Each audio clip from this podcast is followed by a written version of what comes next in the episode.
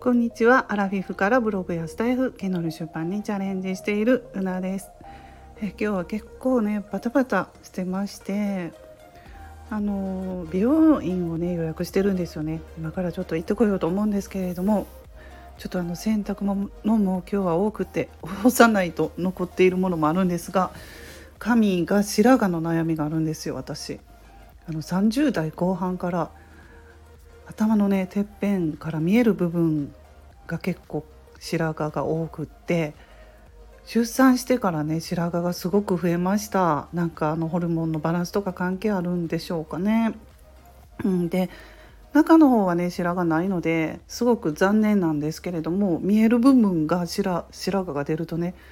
気になるから定期的に行ってるんですけど、うん、そこのね美容師さんもう毎回行く美容師さんが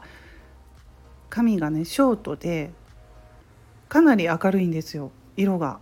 もう金髪に近いぐらい。そしたらそのね美容師さんの基準で色がね結構あの明るめになるんですよね。私ブラウンとか言ってるつもりなんですけど仕上がるとすごく明るくってもう一月も経ったらねかなりあの明るくなって気になるのでうん、でもね結構ね何回言ってもねその人の基準が明るいんで、まあ、明るくなるんですが、まあ、少々明るいぐらいの方がアラフィフ世代は若く見えるんじゃないかなと思うんですね。でその美容師さんはショートで髪がかなり金髪っぽい感じなのですごく似合ってらっしゃってね嫌味がないんですよ。とね女優さんで言えば最近高畑充希さんあの方もねショートにされて色をね明るくしたらすごく綺麗になったような感じがするんですけど以前よりね、うん、すごく垢抜けた気がします。ああいう感じですね。だから似合ってらっしゃる人はいいですけど私はあのショートではないので